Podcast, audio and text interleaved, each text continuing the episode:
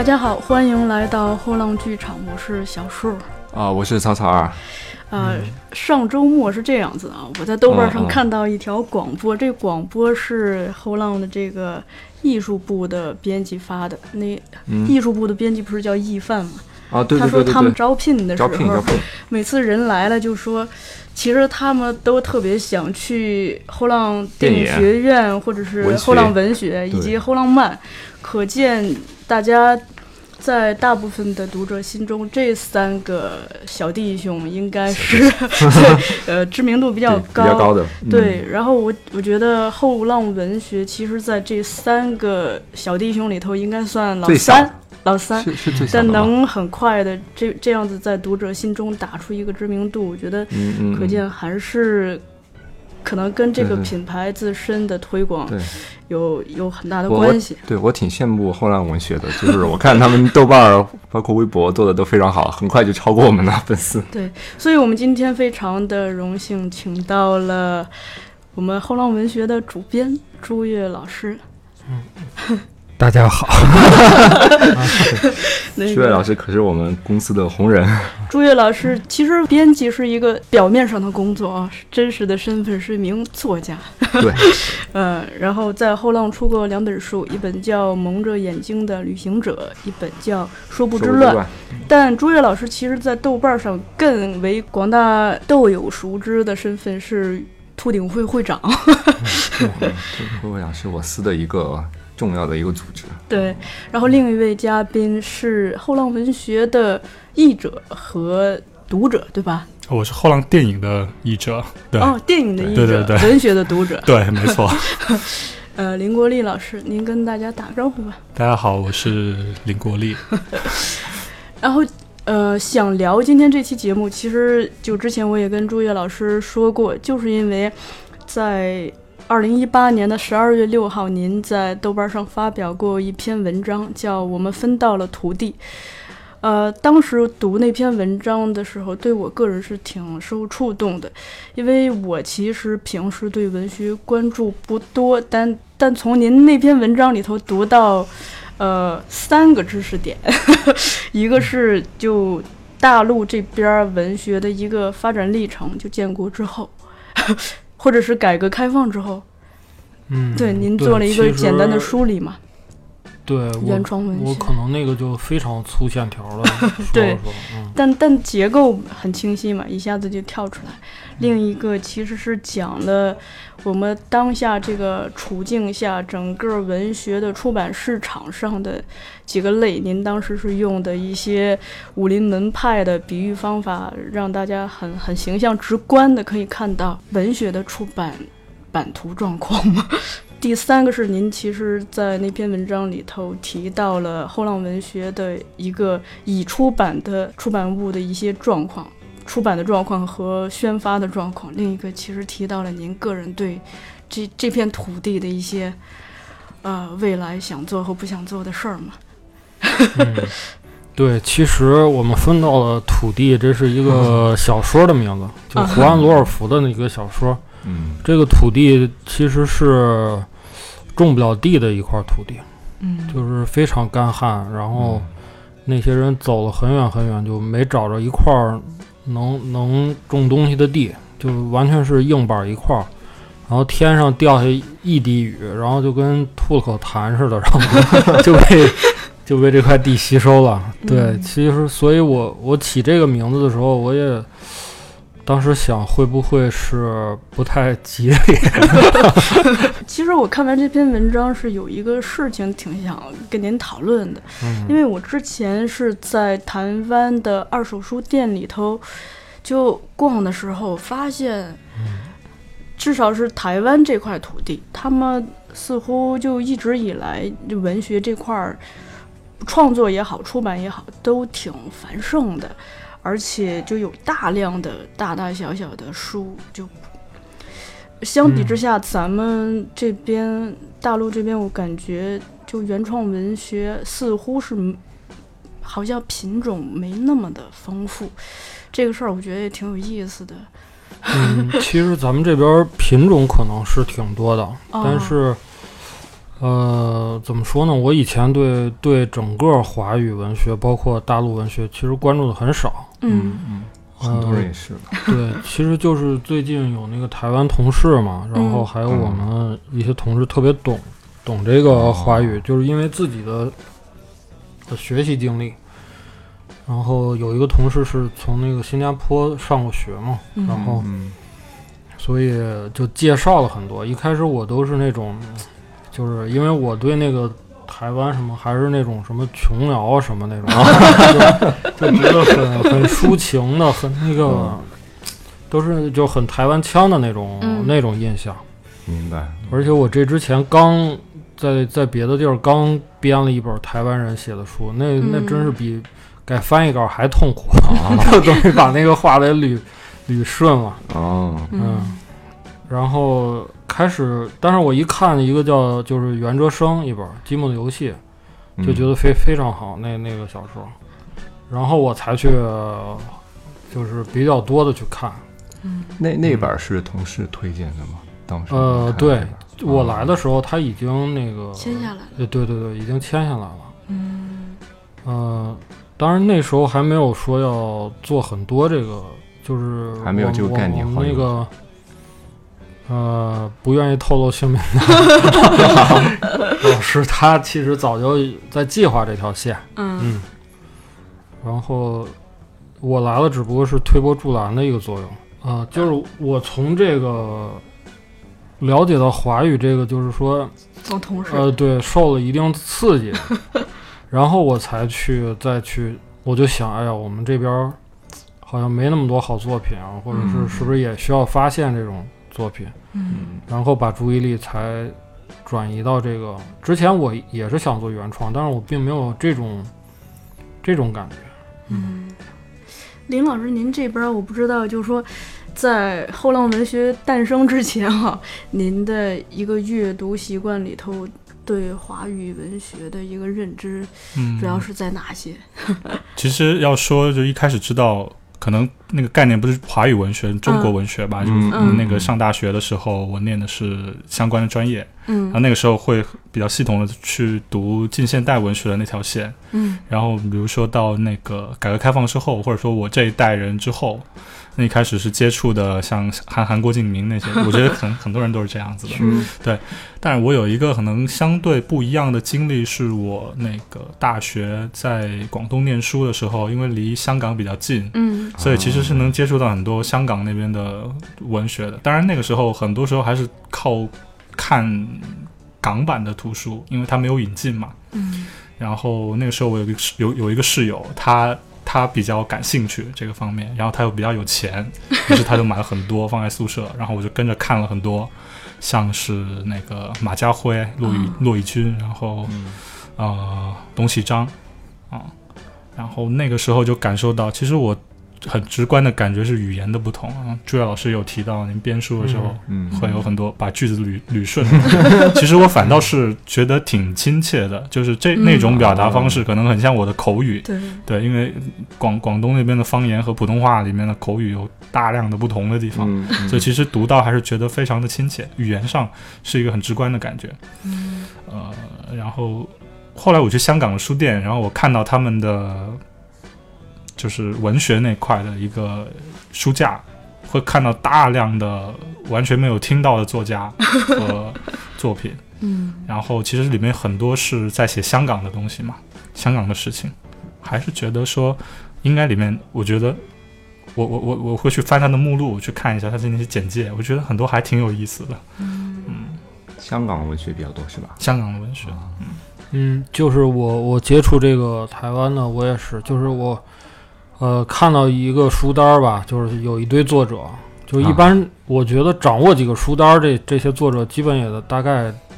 有数了。当然，我经常突然翻开一个选本，就完全都是陌生的那嗯那种名字，所以就是确实是有一种层出不穷的那个那种感觉。嗯，我之前听过一个说法啊，就是，呃，有台湾本地人他讲，他就觉得，呃，其实这些文学里头比较多的一种是乡土的，黄春明他们这种嗯啊，另一种是眷村文学。嗯 对，就其实呃，他就讲呃他看到的本土视角的，就就台湾当地的那种当地人视角讲当地人生活经验的会比较少。相当于是个乡土书写、故土书写这样的。对，嗯，对，其实他们也分好几部分人，嗯受到的影响其实也也不太一样。就是你说的那个最原始的那个 那些人，好像也有他们的代表代表的作者，嗯，嗯那个名字也是那个少数民族的那那个名字，我也没没有记住，因为我我也是真是初学炸裂。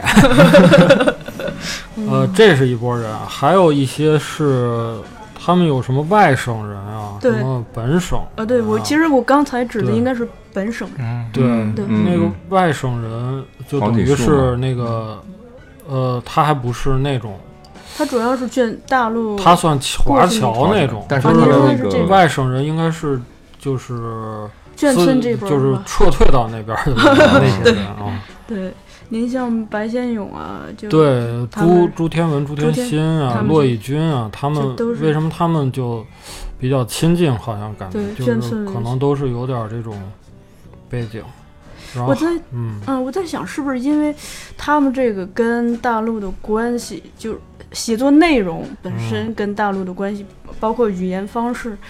会让他们这种文学在大陆的流传更更广一些。呃，我觉得也不一定，真的不一定，因为、嗯怎么说呢？我觉得其实像袁哲生那种，他是继承了呃沈从文啊，什么汪嗯曾祺，他有点接受这个传统，嗯所以他那个语言很，就是咱们不会有很大隔阂。他也有嗯用方言写的，嗯但是那个呃，也是他一种尝试，但是他他那个文呃就普通的那种。它不叫普通话，就那国语的那个 也也和咱们很接近。嗯。嗯，因为我后来才知道有一个，其实那时候有一个叫李李锦熙的，他是个语言学家，就和那个嗯胡适他们一起搞那个白话文啊什么这种，嗯。等于是这个人的很多学生后来到了台湾去，嗯，就是在光复之后吧，是吧？就他们去推推广的那个国语，嗯。嗯，咱们这边其实也是李锦熙，还有一个身份就是他是啊、毛主席的老师，在那个所以这个听到这个名字觉得很熟。对对对这师那个对低师范的那个时期，所以这个关系也是挺错综复杂的。就这个历史，并不一定就是他们那边是一个样子，我们这边都都是缠在一起的。其实，我我还有一个就对台湾这部分文学的认识，就是因为嗯，在大陆的大很很大一部分读者心中，首先就可能对比如说骆以军、朱天文他们比较熟了，嗯然后后浪文学的出来，等于让大家看到哦，除了张大春、朱天文他们，还有还有一个。哎，有这波人，然后我自己在逛那个二手书店的时候，是发现他们在八十年代有大量这个作家和作品，比如说我现在随口能想得起来的，呃，李昂是吧？呃，还有这个叫叫苏伟珍，好像，嗯还有这个林双布，都是八八十年代那种就写青少年的或写校园的，就特多。还有还有一，我记得我看到很多写这个都市女性系列，其实跟那会儿流行歌歌词那个表达也有点像，就嗯基本上是走这种路线。有小清新，比较矫情。嗯，其实她是那种都会女性那种，就对，梦醒时分。所以他们其实是怎么说呢？就是有一种说法说他们那个写写小说的比看小说的还多。那朱老师就是在这么多的作家里头，咱们后浪文学这边是怎么来选的？呃，所以就是这确实是得得谢谢，就是台湾那个同事和我们那个有有那个很很了解他们这个文学路数的那个，他就是切入点就是什么袁哲生、黄锦树，嗯。然后我们再从黄锦树的，因为黄锦树他是一个马华作家，就马来西亚，但是他是在台湾，呃上学，他等等于从大学吧，三十年嘛对，反正在那儿三十年了生活。嗯，他就是他对他也是个理论家，他就是研究了整个这个这一块文学，他总结了很多那个、很多条线，然后我我等于就是再从他这个线里了解，嗯，嗯。嗯，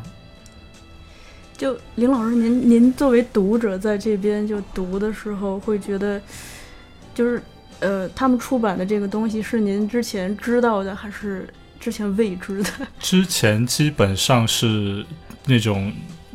对人有一点认认识啊，知道有这个人，但内容是不了解的。因为我我以前经常去那个广州的方所，它那边有一个很大的嗯港台文学的区域。嗯，然后像这几位作家的作品，应该都是是不是同一个出版社出？反正它有一个书系，可能联合文学对他们的书系，会有一些，对比如红帆呀，对对对，红帆 对红或者红帆书局，然后都是在那个地方有有了解，知道有这样的一些作家。然后好像是国内的话会用选集的方式来出，对。然后因为刚好我是最近找到了一个那个书系，是当时好像有也是黄锦树主编的，嗯然后当时做了一个三 D 的文学的选摘，就选，了上海、橘香港黄色的那个是吧？对橘黄色上海、那个香港、大陆的和台北的对。哦，做了那个选片，然后对，我们是这种形式来什么？哦，它是按城市来走。对是对，我也买了，我买了其中两本儿。你现在也带着，这个对，我还在看这个台北卷，嗯，然后就黄锦书主编的一个丛书，哦，那您在读后浪文学的时候，就哪些书是您个人比较喜欢的？嗯、袁哲生出来的时候就马上就读了，然后觉觉得很受冲击的一本书，哪一本？呃，《寂寞的游戏寂寞》的游戏，啊对。对，然后最近是读了《度外》，也是也是一个也是一个读完就是没睡好觉的书，嗯。嗯，我觉得后浪文学是这几年我重新去想起来有这么一件事情，有华语文学这个事情的一个很重要的契机，然后并且他在在他的那个线索线索的梳理过程当中，我也是找到了一个很好的进入的方式。因为以嗯前以前就是零零散散的去、嗯。去认识，你比如说您刚刚提到的那些呃台湾的作家黄春明，像包括李昂，这些都是我在我们上课的时候，他他港台就用一个课程一节课嗯。一个半小时就都过了一遍，他不会当成一个很重要的呃。部分来讲，然后他还是会当成一种一种有一点边缘的嗯，嗯。来，来来来阐述，只是讲他的一个一个流一个流派的演变，比如说像像还有，其实其实最近会关注到一些就是日剧时代的台湾文学，或者说用日语书写的台湾文学，其实也是非常值得探索的的的一个领域，但是其实它就可能就是特别边缘，一句话带过了，就有嗯。有这回事。对，这个其实我们也考虑过，但是都不太好定位，叫华语文学又不是华语文学，它其实是日语，对。嗯。就是，而且这个这个定位在我们这边不太好好多宣传它，就是嗯它很多是受日本啊，像受日本超现实啊，或者是就是受那边儿影响，也嗯也有很多很多很棒的东西。嗯嗯然后我看朱老师呃在那篇文章里头有一个观点，其实当时是挺挺触动我的。您不是说，就地理上的边缘，其实未必是文学上的边缘吗？嗯，对，其实我现在觉得，呃，我们这边的文学其实是很很弱势的，对。真的，我有这种感觉。因为我比如我们三大线有三条嘛，嗯，一个是外国文学，我觉得那个东西我做出来就很有底气，就是就是它的价值判断，它已经被公认了，世界公认了，而且那个它好像就是它的坐标也很清晰，它在哪个位置。然后华语文学它也是有一种很强的生命力，就是嗯虽然他们那个作家可能也是面临各样各种各样的问题吧，但是你也可以看到人家那个积累在哪儿了。嗯但是我我现在做原创确实是一种很茫然，就是很茫然，我也不知道我的位置在哪儿，我也不知道下一步会怎么样。嗯就是这么一种感觉。所以到底谁是边缘？我觉得，嗯嗯但是现在读者其实感受不到嗯就这种边缘性，他们仍然会认为就是国语这种正统的文学依然是现在就是阅读的主流，包括书店，包括各大电商也是把这样的一种文学就是放在最前显眼的位置嘛。其实这就包包括刚才您说的那种外国文学，现在也是属于是奉为经典文学来阅读。然后另外一种就是属于是流量文学，就是可能是现在的一些畅销小说家，甚至是一些红人，他们出的书可能都已经会是一种主流，反而就是现在这种。呃，我们现在所说的这种华语文学，就是更边缘的这种文学，反而找不到位置。对读者来说，其实很找不到位置。像嗯我们可能，我们可能容易阅读进去，但是普通读者可能会非常难。嗯，对，其实这个也是一个很复杂的问题，我觉得，就是我我现在也在想，因为其实，呃，你联系到读者的话，可能每一种文学都会有有自己的问题，嗯嗯就是你可能太迎合读者了，或者是那种也不太好。当然，你特别的那种难读，读着费劲的不行的嗯。那种，我我也觉得没法去，我也不不太接受这种。嗯嗯，我老觉得真正好的东西，好像它是一种，就是它可能稍微有一点难度，但是它它肯定是一个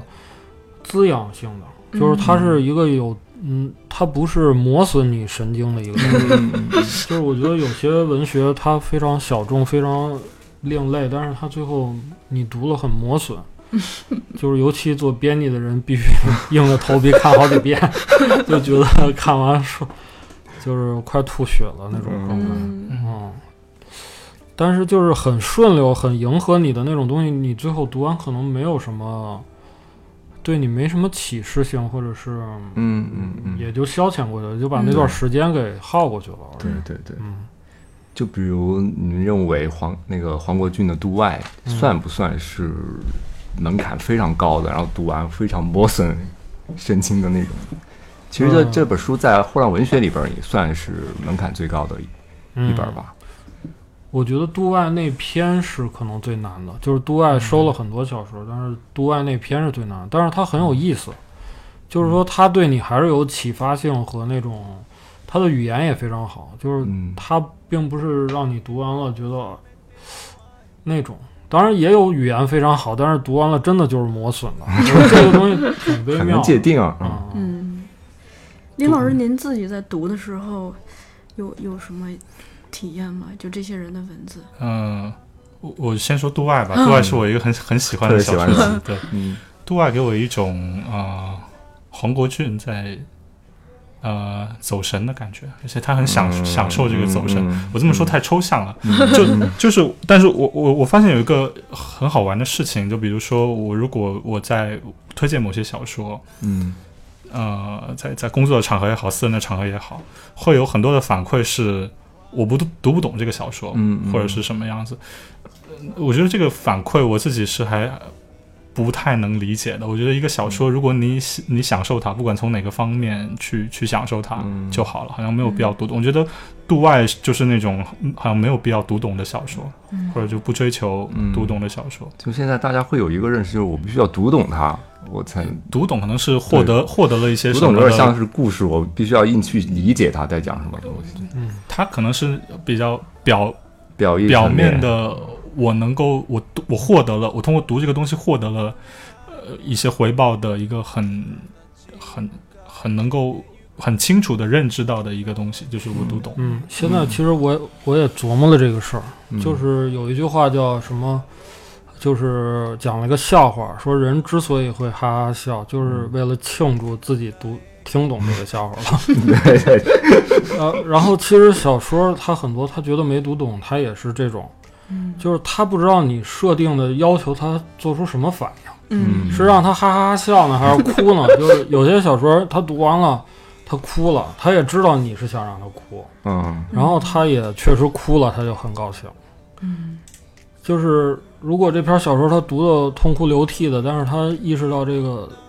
作者可能并不想让他哭，或者是在嘲笑这些哭的人，他可能即使他感动的痛哭流涕，他也、嗯他也会挺生气的。就是说，他好像是一种，呃，做对了这个动作了，就是自己也很高兴，然后就觉得读懂了。但是很多纯文学的作品，它其实没有给你设定，嗯，它不是把读者当成那个巴甫洛夫那个小狗似的，一摇铃铛就得分泌唾液，它就是。它本身的所谓试验性，他可能也不知道这个嗯读者读了之后会做什么反应，他也不设定这个东西。嗯明白对对，所以他其实有一种很开放的那种状态，嗯但是很多人适应不了，他已经很适应这种大家一起来分泌这些东西的那那那种感觉。呃，朱老师，您在做这个呃后浪文学的过程中，现在觉得咱们这个读者群嗯，有多大呢？或者是我觉得整体这个状况？怎么说呢？就是说，呃，比如读纯文学的，嗯或者说严肃文学的，就是有点追求的那种，就是他还是读翻译小说的多，尤其是那些得大奖、有有大名儿，或者是那种很经典的，那那些东西都读不过来。其实就是嗯可能翻译会有一个一定障碍吧，但是就是大家还是更喜欢读这个东西，就是，然后没追求的呢，就读那种。比较轻松的，其实也不是没追求，就可能太累了，平时就太累了啊，对，也没那么多精神头去 去看这些了啊。然后他就读点轻松的，我觉得这这也是一部分。嗯那现在就是说，谁来读那个 读华语的，可能还有嗯，就是读华语，因为他们也有一定的积累，就是他们有各种奖项啊，有，嗯。对，而且他那个是也是一个精英圈子，不停的互相碰撞，他们可能好的作者大部分集中在台北那个地儿，然后他们可能就就是挨得也很近，他们交流也很多，嗯然后激发出来很多东西。然后我们这种其实最惨的是是这个原创的，就是本土原创的。这种本土原创，你市场就很难依靠了。然后你有些还能靠那个体制内的一些帮助，嗯嗯嗯。然后，但是它也是两极分化的。他有些人可能就是很有名的大作家，他就那那几个人，嗯，就是他们长期占据着那个严肃文学的代表人物的那那个对对。状态，然后其他人大部分可能就很小很小这个这个空间，然后再到年轻一代的，就就是有种撞大运的感觉，就是哎，这个明星喜欢我这书，然后哗一下这个书一下卖了好多好多本儿，然后有个大号推了一下，哗上了好多本儿，然后一不推马上就就没没落了动静了，嗯。就是靠这种撞大运的形式可能还可以，但是你说一个持续的，就是比较不靠明星、不靠大号的这种状态下，他他还能有什么机会？就他缺少发现的途径吧。就是这些呃作者，其实同时，我觉得就是说你已经这样了，就是他不是说这些人写的都特别特别好，然后嗯就是大家没发现，等着大家发现。其实华语是这样的，就是，但是他是在那个小环境里，它已经它是在一个活的生态系统里。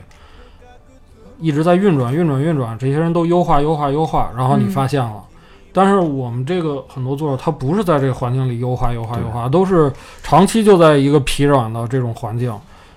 嗯，不太好的这种环境，没有一个优化的机会。然后你现在发现它了，也就那样，真的就是，就是你也发现不了太多。当然，我觉得这个也不能一一棍子打一死。对一棍子打死，就是我看很多人都说，哎呀，以后八零后的作家一个也出不来啊，什么什么，就是他们，我觉得这都得是阅读量达到一定程度，你读了很多很多八零后作家，然后你得出这么一个结论。嗯你如果没读几本，你也不应该这么说。嗯但是我是觉得，一个是这种体制化的这种，可能对很多这种年轻作者都是一种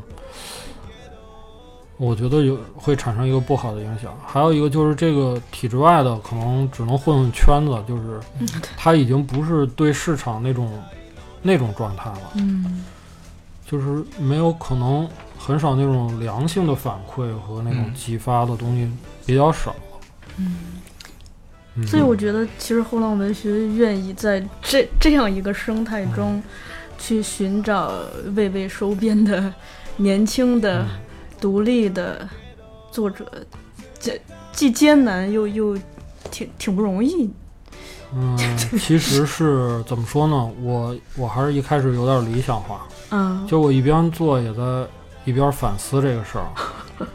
就是一开始我觉得是大家主观的，你知道吧？就是嗯说我不愿意去做，或者我忽视了这些人，或者是，嗯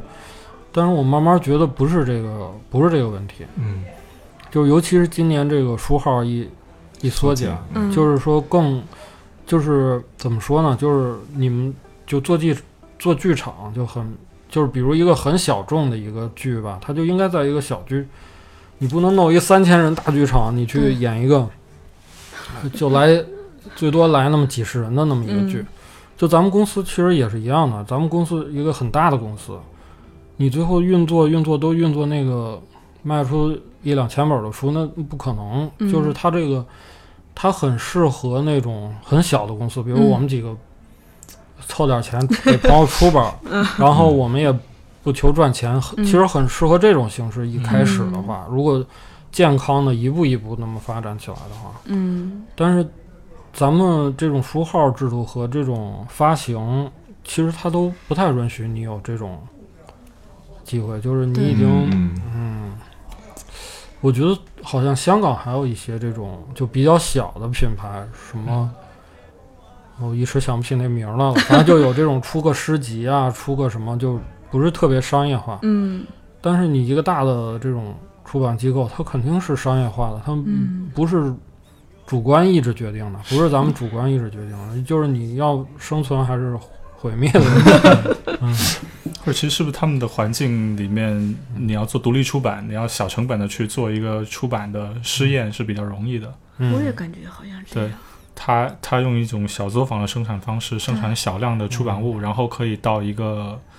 呃像独立书店这样的地方去做试错或者试验，嗯，然后得到反馈。其实这也是一种发现的方式，嗯就是你通过去那个书店到有一个有一区域，他就能够去发现这些文学作品了。嗯对，因为我以前做过那个动画片儿嘛，就是那个魁拔的 那个编剧，哦，当时我的一个 一个印象就是说，他你要做好这个东西，不是说一个环节，嗯。比如编剧很强，不行就根本没用。你如果导演很强也没用，就是那个画的画画的，你只要缺少一个环节，它这个东西那个档次都上不去。嗯。就是，所以我做原创也是这种感觉，就是你可能缺一个环节，你比比较好补上，但是你嗯就发现每个环节都每个环节都 都不行都。缺。对对，就是你以自己的力量已经很难达到。你像评论，就是真正能关注的，然后很关心这些人，能写出很好的评论的，嗯，就说的很到点儿上，我觉得也很少。我都 可能我也没关注到，就是我也不知道他们，他们也不知道我，基本就是这种状态。然后你说推广，基本就是靠，就是很简单的这种推广，嗯就是我们就送书，然后等着人家去。就是你说健全的那种文学奖啊什么，好像也没有。现在虽然以呃理想国他们也在搞，就是也也希望，其实也是想把这个影响做起来。嗯但是这时候可能又需要好作品，就是整个这个评委啊，什么健全的这种系统啊，它都不是一朝一夕的。台湾它这个都挺成熟的了，咱们这边是，真是你在每一步都会，嗯，它是个真的是个整体性的东西。嗯 那您说，就台湾的整体文字所抵达的那个高度，就他们这个是是练出来的吗？我我就有点好奇，嗯，还是说像像这个水一样瞪出来的，就那好的就浮上来了？其实分母是很大的。对，其实这个语言这个东西，到底怎么叫好，怎么叫不好，就是我觉得也是一个很复杂的事儿，因为他们可能那个国学的那个更，就是据说他们有些人随便说一个 成语，都是他们从小说到大的那种嗯成语，咱们这边人都都不知道，嗯没听说过。我我这个还是说一个编辑，但是我我都没听说过那个成语的那种，嗯就是这个可能真的是一个有这种从小到大的这种。语文教育，对，还有一种我觉得是一个语言观的问题，就是、嗯因为其实这个语言我琢磨来琢磨去啊，就是它就是文文和言的那个关系。嗯就是文言一致，就是普通话，就是可能普通话写作，就是你说的和你写的是一致的嘛，嗯但是你可能下笔会稍微典雅化一点，就是稍微文绉绉一点。但是古代的时候其实是文言分离，相对分离的，就是他那个士士大夫写的那那些东西，就是老百姓一般不那么说话，嗯它它是两种东西。其实现在小说语言也是这种，也是这种状态，就是呃有些人很复古的去写一些东西，有些人是他这是文言分离了，有些是他用很强的修辞，就是那个修辞基本人不会那么说话，他那个修 辞非常非常复杂。嗯然后还有一就是这很强修辞就有点那种形式主义，俄国形式主义，嗯就是施加给语言那种暴力。嗯用那种方式来写小说。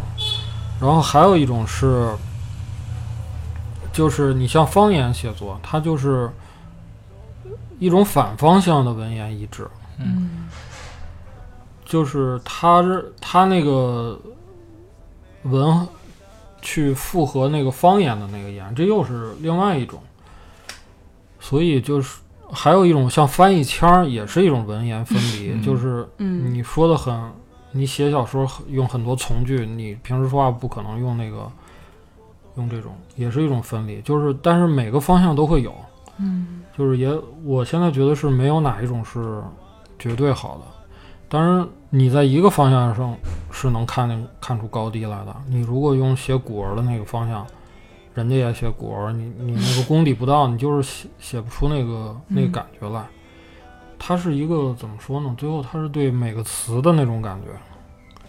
就是他对，因为我也是看黄锦树那个小说里写的，就是说嗯。他那个，你你这个词你只知道它一个意思，就比如嗯。这个字，你只知道它联系到，呃，可以组成三五个词，但是人家就知道这个字可能参与能组成古往今来，可能得有几十个词，嗯，就是他在面对这个字的时候，他那个感觉和你是不不太一样。对就不一样了，人家那个就就已经挺发达的。关键是这可能是一个长期积累。嗯哎，刚才朱越老师说到这个，嗯就是当地这个词汇用到华语写作当中的一个一个变化。哎，嗯我其实我能能不能这样想，就是华语写作，啊，因为现在有很强的这个华语的华华人的移民嘛，这种华语写作能不能应用到更多的地方？如果他去融入到当地的书写，会不会是一种新的感觉呢？就是比如我是在另外一个地方我移民了，然后但是我依然坚持用华语去写作当地呢，这会不会是这种写作？呃，但这样可能会面临就是当地的他的那个，其实黄锦树他们在马来西亚那个环境，其实就是他们还用华语嘛，嗯，对，就是因为马来西亚的国家语言是那个马来语，嗯所以他们其实那个位置很很尴尬。嗯。嗯，他们就是还是坚持用华语语。写作，像那个李永平，他说他就是很那个追慕什么神州啊什么，就是他比较去想象自己的那个中国。但是嗯黄锦树可能他觉得他想象那个中国 已经其实也不是那个咱们感觉到的那个、嗯对那个中国。黄锦树算是一个例子，但他现在就是也面临着一个，他用他话说就是文化资本的一个欠缺嘛，就连他那里马华都已经没有能够值得他所书写的那个文化资本，那可能如果是在一个新的移民的地方，可能会更缺乏吧。但这可能会不会是未来能不能形成一种？嗯，也写有作方，式就像我们其实还在还在做，就是移民到美国去的，嗯，也在做，但是现在先暂时保密，对，这也是一种方向啊。因为还没签下来。嗯你说这个，我觉得可能会欠缺一种用华语来写作的动力。如果你到的一个嗯新的、嗯，新的地方，它其实是缺少你你你用。你比如说我我我是觉得说现在这几年的国内的华语文学很有一个很好玩的地方，就是嗯。它有非常强烈的在地性，就是它很强调自己的地理地地缘的身身份。份。，对，比如说我们现在的东北作家都卖的特别好，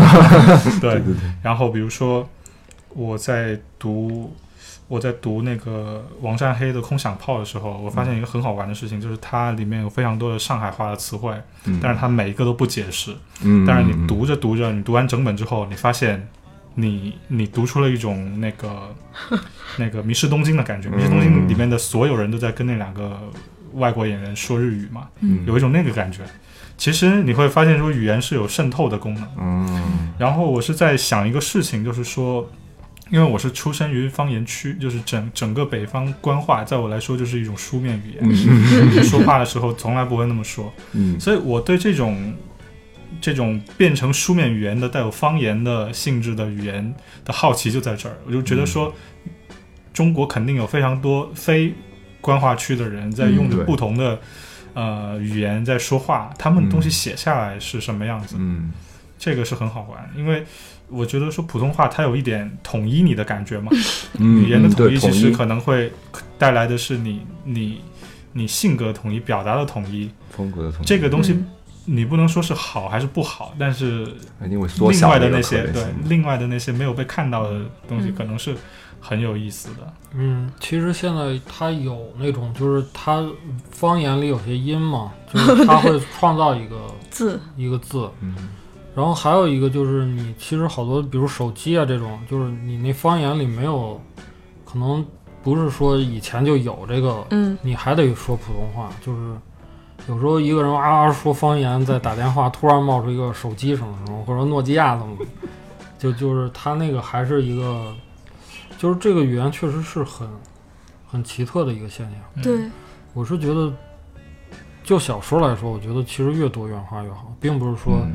嗯呃，就是普通话就好，或者就是方言写作就好。就是我觉得其实小说是一个，小说是一个很很灵活的东西。嗯。嗯就回到语言这个，我是突然想到一个事儿，就因为我经常回家听我奶奶说话，我就觉得我奶奶虽然一个字儿都不识，但她说的很多话不是，其实你要是想想办法把那个她那四个字儿四个字儿的都写出来，这都是成语词典上没有的，但是用我们方言捋特顺，它就是我们方言里头的成语，而且你会觉得特别有文化，就是那那个那个文化感是。好像跟那个学古文的里头那些意思都连上了，而且甚至有的可能古文里头都没了。就我所以，我每次都觉得，就就在想一个事情，说这话，因为有些话是只只能我奶奶说，我自己是已经说不出来了，就这些词儿我都不知道的，包括一些歇后语，当地的歇后语这些，就我反正能明显的感觉到，当从我奶奶到我父辈到我这辈的。就这种方言，就他的那个表现力越来越弱，越来越弱。我们所知道的词词汇会越来越少，越来越少。嗯，其实这个有两种，就是这种，呃，有些人觉得这是一个怎么说呢？为了大一统，然后慢慢去去实现的这么一个事儿。然后，但是还有一种解释，就是其实是一个经济发展，然后。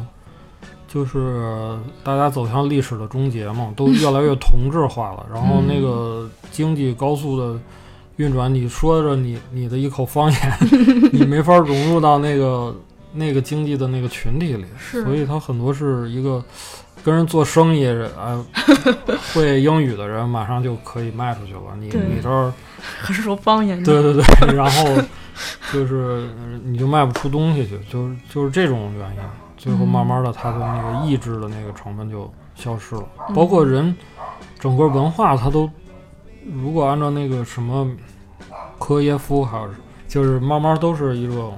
同质化，都是往美国那方向发展，最后历史终结，大家都是吃麦当劳、肯德基那，嗯，基本状态都一样。嗯，另一个就是语言，就除了语言的形式，就关于语言的这个自身的表现力，或者它所能抵达的一个地方，我不知道两位老师就对，呃，比如说台湾这边的文学和咱们本土原创的，就他们之间这个差距。主要会在哪些地方呢？就咱们抛抛开整个出版的这个生态系统，或者创作的这个生态系统，就光说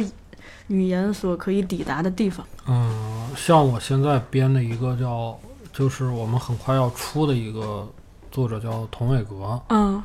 我觉得他那个语言就达到一个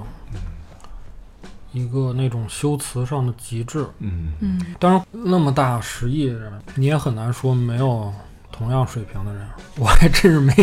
没读到过。我觉得我如果在内地读到过一个写到这个水准的人，我我会很吃惊的。嗯还有就是我我我现在保密的那个那个作者，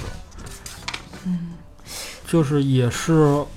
我觉得他写的那种小说，就是你感觉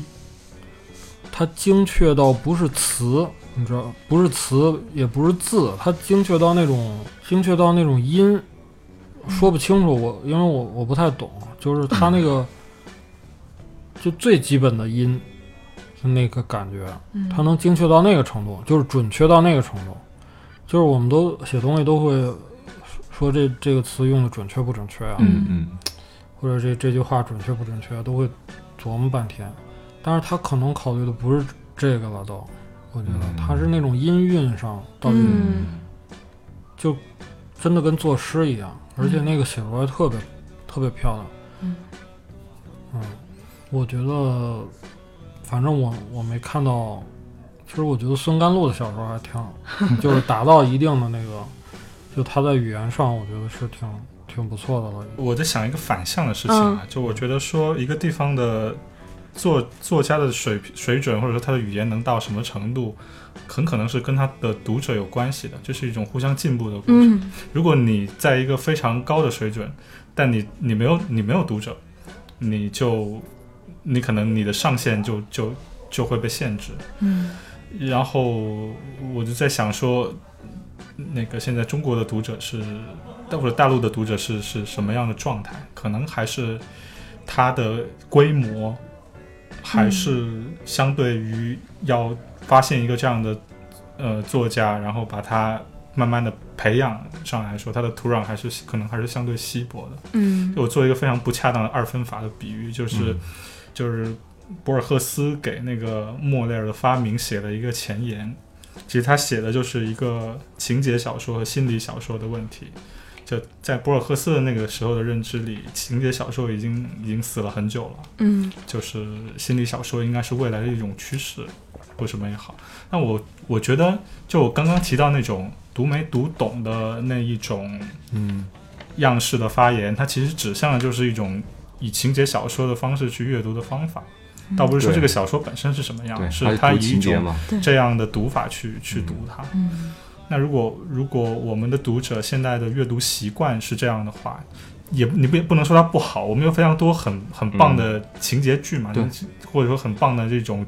这种情节的小说，但是它可能会限制一部分作家的表达，然后那个表达可能和您说的语言有关，嗯。对，和和他的一些思思想怎么变成语言的延展有关，这个面会被缩窄。因为我读您那篇文章，我记得您结尾的时候还有一这么一段话挺触动我的。您说这个，呃，我深切体会语言的粗糙和劣化，最终会导致生活各个方面的粗糙和劣化。文学正是对此趋势的一种抵抗。对，我觉得咱们真的就是有时候台湾同事也给我带点他们那边点心嘛，就是一吃真的 这个台湾同事太太贴心了。对，就是你吃就是，我就感觉这个东西到了那个水准，好像很多东西它都在那个水准上。嗯你如果这个东西不讲究，你其他东西就讲究不起来。我想起一个细节哈，就之前，呃，是中戏一个老师，他跟我说，他说每次比如说我给他发信息啊，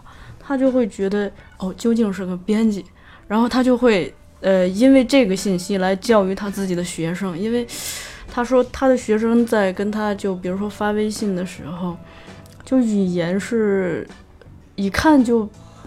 好像也不用动什么脑子，就语言是非常粗糙的，甚至一些最起码的，比如说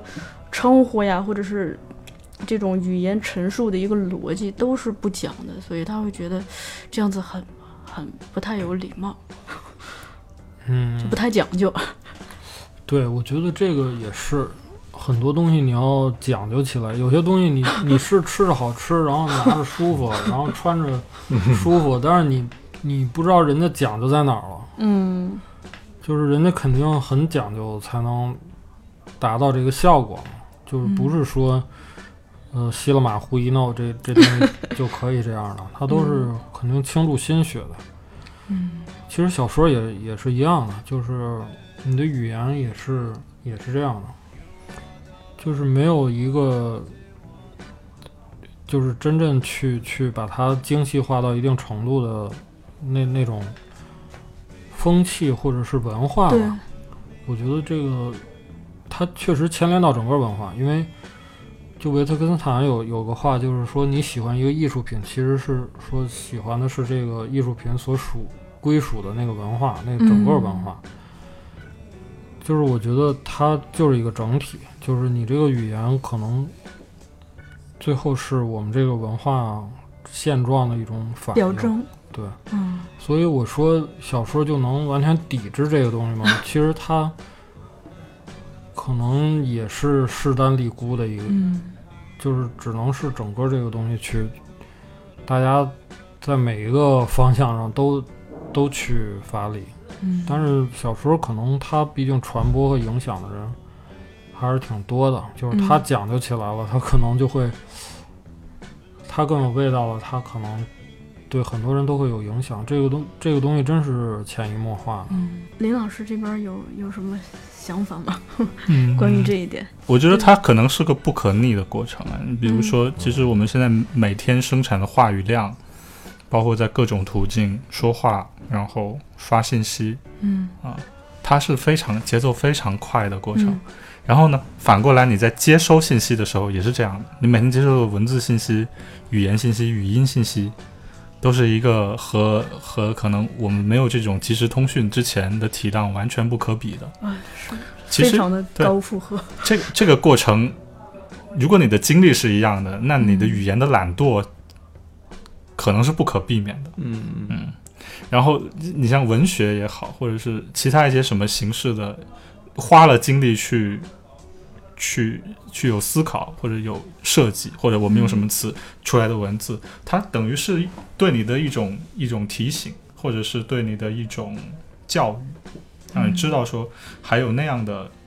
一种文字存在，而不是，然后它可能会反反过来影响到你日常的。比比如说你的表达，像像您刚刚提的那个例子，我觉得可能这很明显就是人和文本或者人和语料相互作用的结果，嗯以及它会它会影响你去挑选什么样的文本进行阅读。嗯但是我觉得这种东西只能作用在个体身上。就最近最近《新周刊》出了一一个刊叫《低美感社会》嘛，嗯嗯，就就讲我们现在的状况。嗯嗯啊，我觉得这像是一种明哲保身的方式，但是未必不可以，因为因为自我教育其实是最简单的一种教育，只要你想就可以进行。嗯，然后这是一种很清亮的方式，阅就阅读文学，特别是阅读华语文学。嗯，那我还发现一个一个事情是，当我我推荐一些近年来我比较喜欢的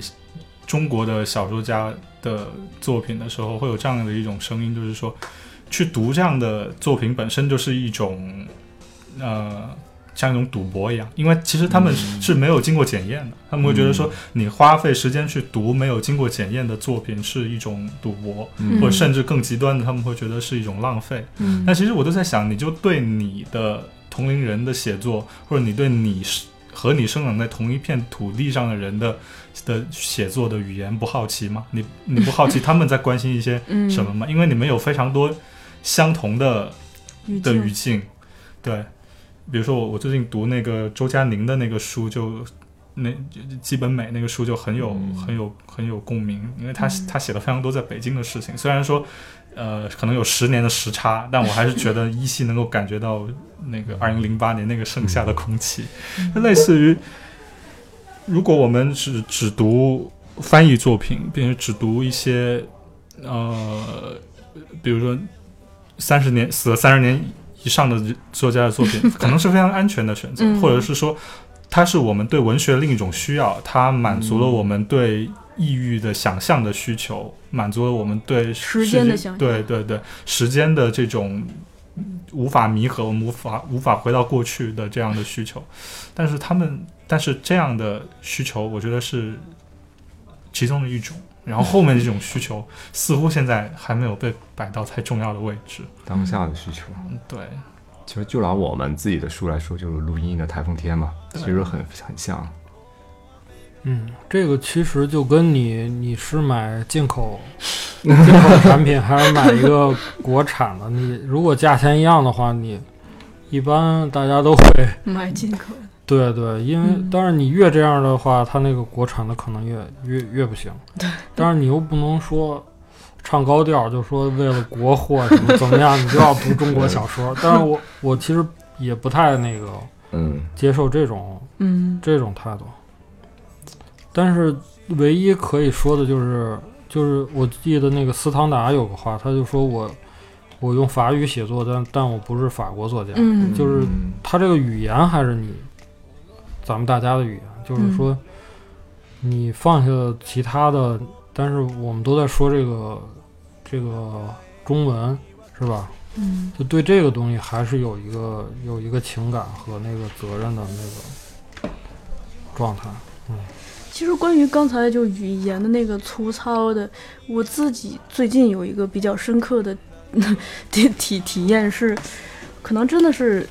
就是客观环境会有的时候会驱使你不得不某种程度上不得不去走向这个趋势，因为我。我突然就是上个周末想起来，我刚来北京的时候，公交车上读的是那个古文词典，因为我是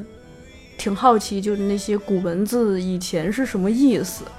然后后来基本上生活节奏越来越快，那本字典就放下了，然后呃变成了给别人发微信之前，先会在草稿上打一个 打个草稿再去发。但最近就每天一睁眼，那个工作铺天盖地而来，就我已经逼到自己就不得不使用语音了。我以前是不会用语音的，但现在会逼到自己使用语音。使用语音的时候，就必定会这种口语的感觉，必定会跟你呃在草稿纸上写完了再发给对方的那个感受是不一样的。就自己个人的在北京这几年的一个对语言和文字的使用，就经历了这么一个小小的变化。嗯，其实就是说这个语言这个东西，它有一个层面是它就是一个工具，就是它如果你把它当成一个工具，它只要能达到那个目的就行了，是吧？就是不管你是你是怎么着，它不用很美很很讲究，它嗯你说那个你回家吃饭吗不回家了，然后就你不用多多想这个东西，嗯是吧？它它几乎是一个透明状态。呃，还有一种其实就是你把语言当成一个本体的时候，就是另外一种态度。嗯它可能和那种日常使用还不太一样。你不是把它当一个工具，而是把它当一个带有目的性的一个东西。嗯嗯。但是你把它当成一个目的性的东西的时候，你好像是在是在搞一种 艺术活动似的。嗯嗯还有一个是，您那篇文章最后就提到说，呃，就提到了出版的一个状况嘛，说，呃，我们虽然从事的是或许是夕阳夕阳产业的一个，我们是一个夕阳产业的弱势群体嘛，但作为出版出版这边的人来说，是不希望利用人性的弱点去发大财的。而是希望去认识、弥补和克服人性的弱点，甚甚至自己提到了说，嗯，我们其实是文化的守护者和创造者。我现在自己听都觉得鸡皮疙瘩。对，所以这个当时的时候，那个写写到那个，就跟喝酒喝到那个状态了，嗯冷静下来，有点不好意思 啊。但是反正大方向是这样的，嗯但嗯是最后只能尽力而为。我刚才也也说了，就是最后是很现实的一些事儿，嗯他有时候都不是主观意愿。嗯有时候不是说我我现在发愤图强，我把头发掉光要写出什么来。我从小就没有好好学习，到现在就是我硬硬逼着自己，很可能搞一些自欺欺人的那种，嗯，假装有文化那种感觉的东西，那可能还不如粗糙点儿好。嗯。那那个很虚伪的那种东西，很假，然后装饰性的，然后嗯。弄得假模三道的，那那更没意思。嗯。嗯，那个我特别想问一下您，您就您自己在说的时候，说自己不会把自己的经历给写进小说，是吗？会不会觉得有点对生活的不诚实？呃，其实我都都是在写自己的经历，只不过我那个变形会会比较多，嗯，嗯就是还是会参考。对对我我都觉得我写的接近一种私小说，其实嗯就是没有什么别人的事儿，基本都是自己自己的事儿，或者是自己想的事儿。嗯嗯还有一个是我那个在您那篇文章里头也读到的，说张大春讲过，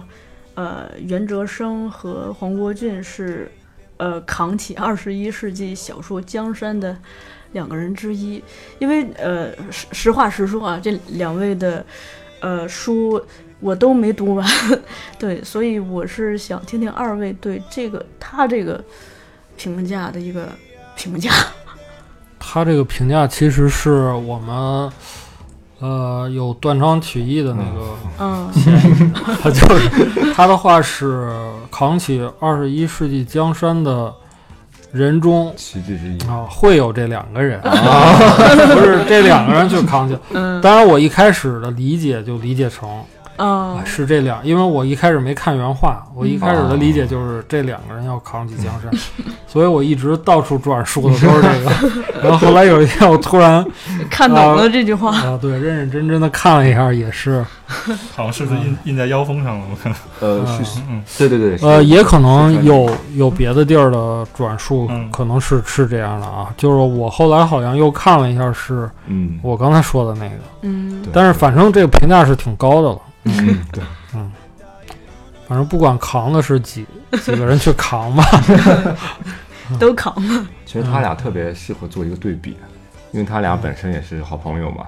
然后研究生也是步黄国俊，他一年之后也是自杀的。然后他们同样也是黄锦树归入到了内向时代的人，也同样都写死亡，同样写一个我。但他们两个其实其实完全不同，起码在语言风格上面，以及我认为他们对死亡的理解感觉也不太相同。不知道二位有没有怎么感觉？其实这两个人，我读完的感觉是，他会留在你身体里，然后但你要嗯说什么，你又很难下 下嘴的两位嗯作家。呃，一定要做对比的话，我是会觉得说，袁哲生的内向，或者说他对死亡的这种想法，要比黄国俊隐隐藏的更深。更。深，嗯。他是他有很多字写完是朝向自己的，嗯嗯嗯。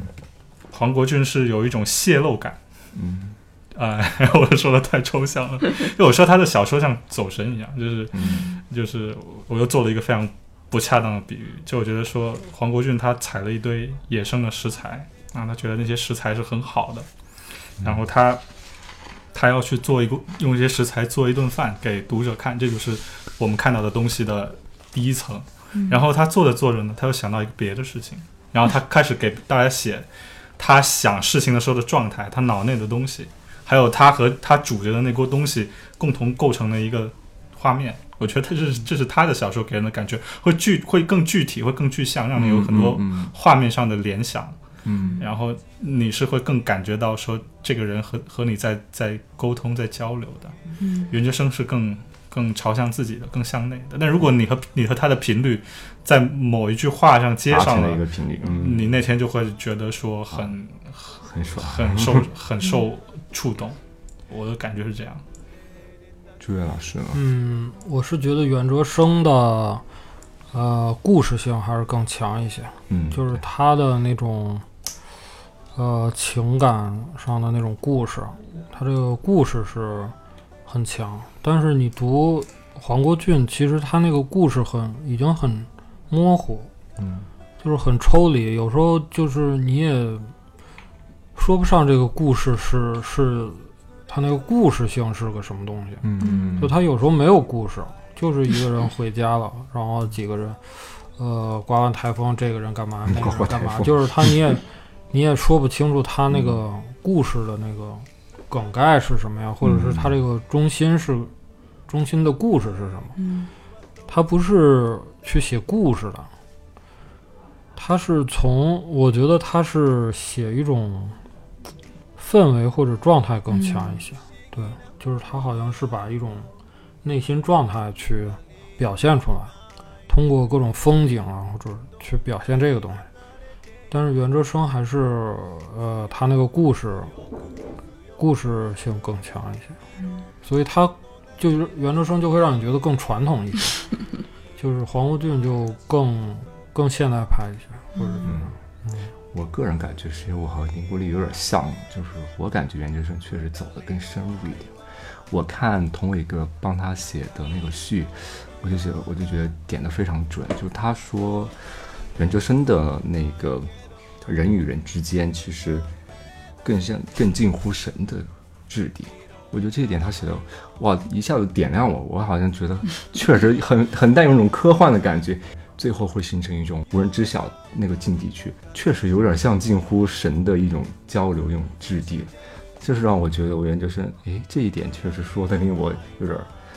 非常非常亮的一点。对，其实还有一点就是，他写那个人和人的关系，他往往是一种，就是有一个形式感在里头，就是你会觉得这两个人，就比如那个我我印象最深那个蜜蜂罐子那篇，就是这个夫妻两个，嗯然后他们就是说相约给对方写一句话，就是就是说一句心里话，然后都嗯埋起来，嗯埋起来都都放一个罐子里埋到地底下，二十年后拿出来。然后呢，这个妻子很早就就去世了，嗯然后这个丈夫就就把这个罐子挖出来了但是这个罐子里只有一个只有一张纸条，就是他的那个他的一个白纸条，对，就是他他什么都没写。嗯然后就是这个关系本身它就很很微妙，是怎么回事呢？就是他在放纸条的时候，他就没写字儿，嗯嗯就把自己这个搁罐子里了。然后他妻子可能很实在的就写了，嗯然后埋下去之后，他妻子没等到二十年，可能很快他嗯妻子就去挖挖出这个罐子，然后一看他写的白纸条，很生气，然后就把自己的 写了字儿的那个拿走了。嗯然后这样他在，当然，然后他妻子就很快就去世了。嗯然后他再拿出来的时候，就只剩他那张白纸条了。这这整个过程就跟那个柯南的一个 一个破案的那个过程似的，是吧？就是，呃，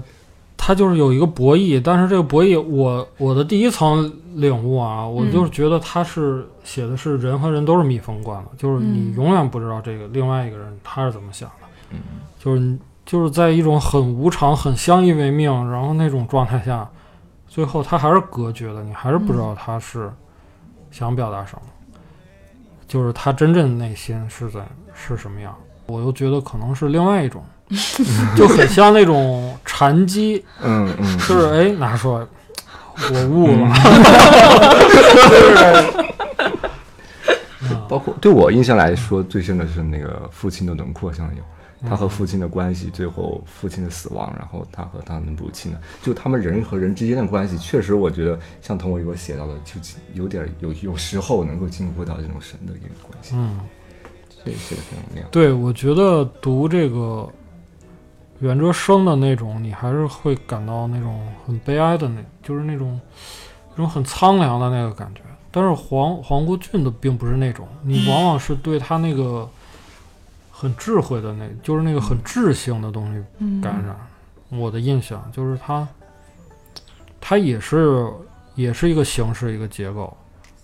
嗯就是尤其是那个就是失措，还有嗯像最后那个度外，它都是一个很复杂的一个结构。嗯嗯就它其实袁哲生也有那种，就送行也是一个结构。嗯我分析过这两个结构，就是一个是动态的，一个是一个静态的。对对对，嗯，挺复杂的 A B A A B C D 的嗯那个，对对。所以还是各有千秋。嗯，就是那种感觉，我可能更喜欢现代派一点的那种、嗯那种东西，就它更有那种新鲜感。但是袁哲生最好的那些，确实也也是很触动你，它可能是超越那个某一时代或者某一个流派的那种感觉，就那个东西可能真是共通的。包括我觉得他的猴子和罗汉池其实也，但是它和寂寞的游戏我感觉不太相同了，因为猴子我感觉它更是一种角度，就让他自己写的，它是以以色情来接近爱情的唯一方法。我觉得这个如果以色情书写来理解的话，确实还挺有意思的，因为他比如说他猴子，他先写的是他先是对那个母亲对少妇的一个想象。然后最后就然后转移到了那个母亲的女儿上面的想象。他先对先是对母亲是有一种色情上面的那种想象，进而进而才让他理解到了爱情。然后那个罗汉池也很有意思，就是他其实是一个他描写的那种，他书里边是叫罗汉罗汉脚，罗汉脚就叫单身汉嘛，就是他这这几这几个单身汉去追随一个相当于是一个妓女的一个角色。然后其实这个呃爱情的追随里边，其实包含了大量的那种色情的感觉。其实我觉得他他说他是用色情去接近爱情的这个唯一方法，我觉得还挺嗯，就是挺有观察的，挺有角度的。但是我觉得他的他说这个是一种怎么说呢？就是说，因为那个人其实他没有，他已经丧失了那个获得这个爱情的资格，对对对就是他其实没有资格去爱嗯人家，就他没有这个，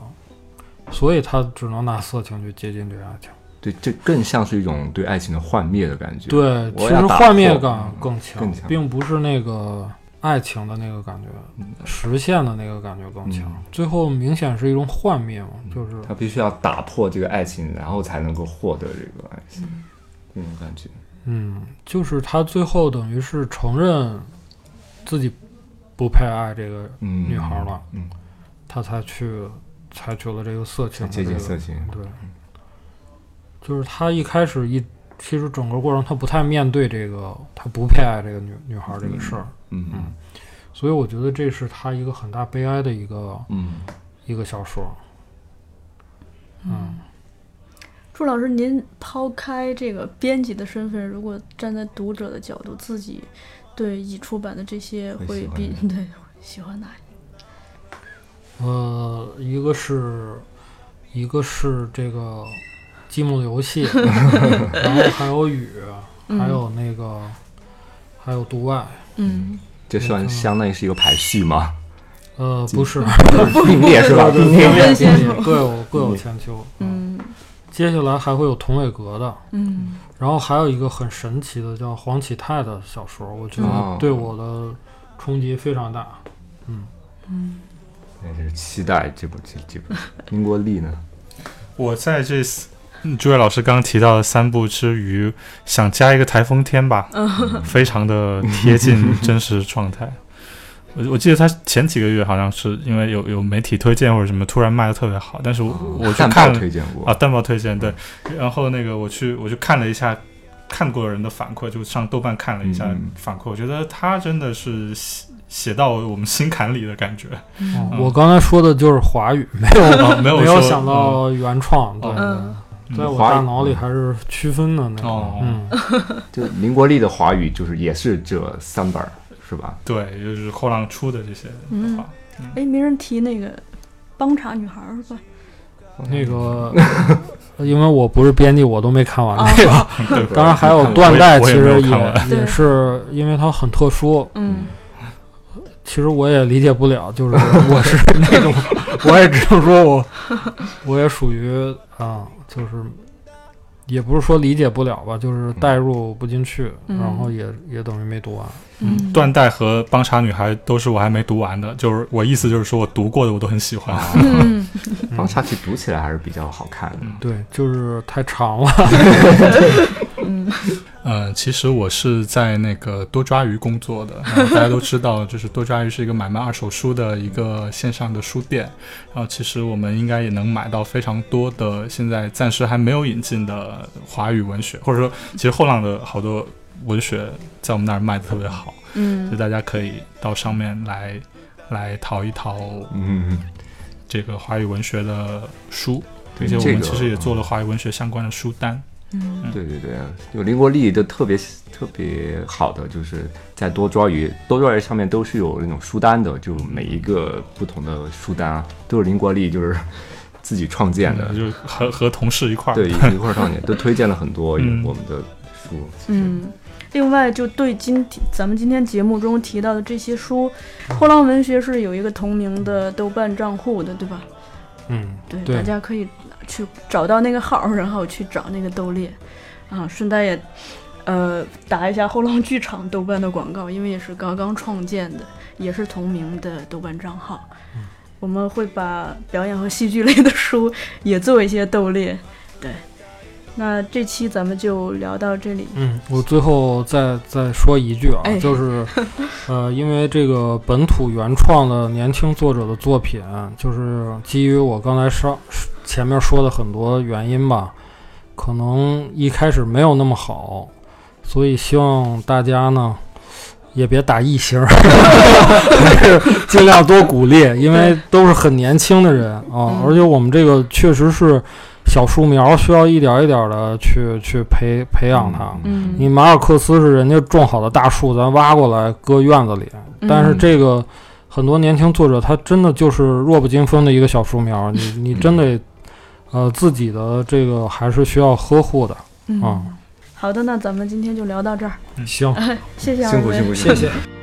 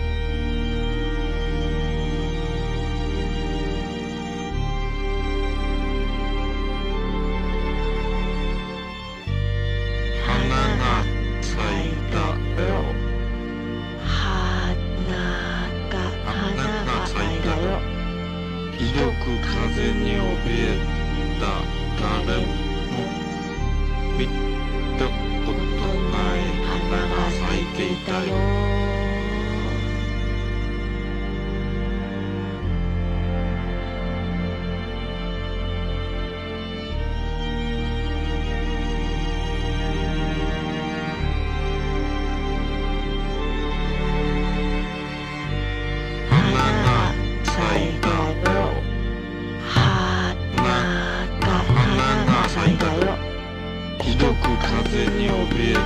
打打盹，别打盹，奈何花谢了。